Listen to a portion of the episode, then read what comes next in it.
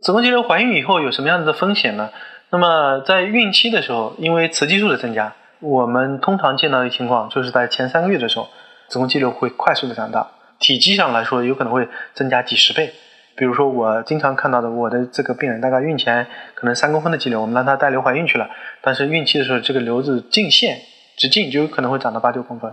呃，当这样子径线增加三倍左右的时候，体积就可以增加差不多有三十倍左右这个大小。因此呢，在孕期的时候，这是一个比较常见的一一个问题。那么孕期的时候呢，因为子宫肌瘤生长的速度超过了子宫肌层这个增大的一个增厚的一个速度。那么有的时候会出现一个缺血，缺血的话就表现为肚子疼那种情况。我们这种时候呢，通常诊断是一个子宫肌瘤红色变性的一个情况。这种红色变性呢，是因为子宫肌瘤缺血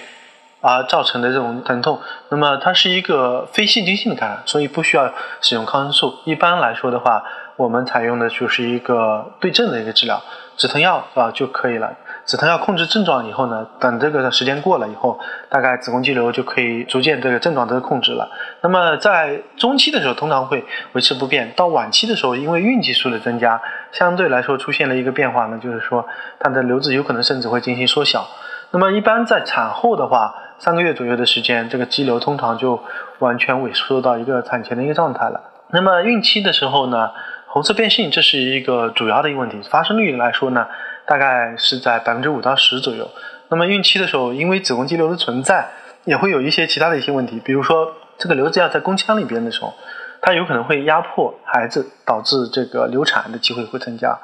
那么导致如果你要做试管婴儿的话，它这个试管婴儿这个受精成功率会降低。那么还有一个就是说啊，因为在宫腔里面它存在的时候，有可能孩子造成一个畸形的一个情况。子宫肌瘤不一定要。都要做剖腹产的，那么你可以根据情况来看，啊，可以自己生的时候还是可以，只要不影响产道，它是可以选择自己生生产的。那么，呃，面临的风险呢，主要是分娩出血的这个增加，也就是说，产后出血的这个机会是会增加的。那么，因为肌瘤的存在，它这个宫缩不太好，因此形成了这个收缩的功能下降，因此呢，产后出血的这个机会。会增加，那么这样子的这个出血量的增加的话，对于产科也是一个不安全的一个事件。因此呢，剖腹产的率啊，还有产后并发症的率就会下降的一些。听众朋友们，大家好，我是龚晓明医生，我的新书《给身体的情书》出版了，这是我第一本的书。新书呢，在当当、京东、亚马逊等网上书店以及全国的新华书店均有销售。献给广大的女性朋友们。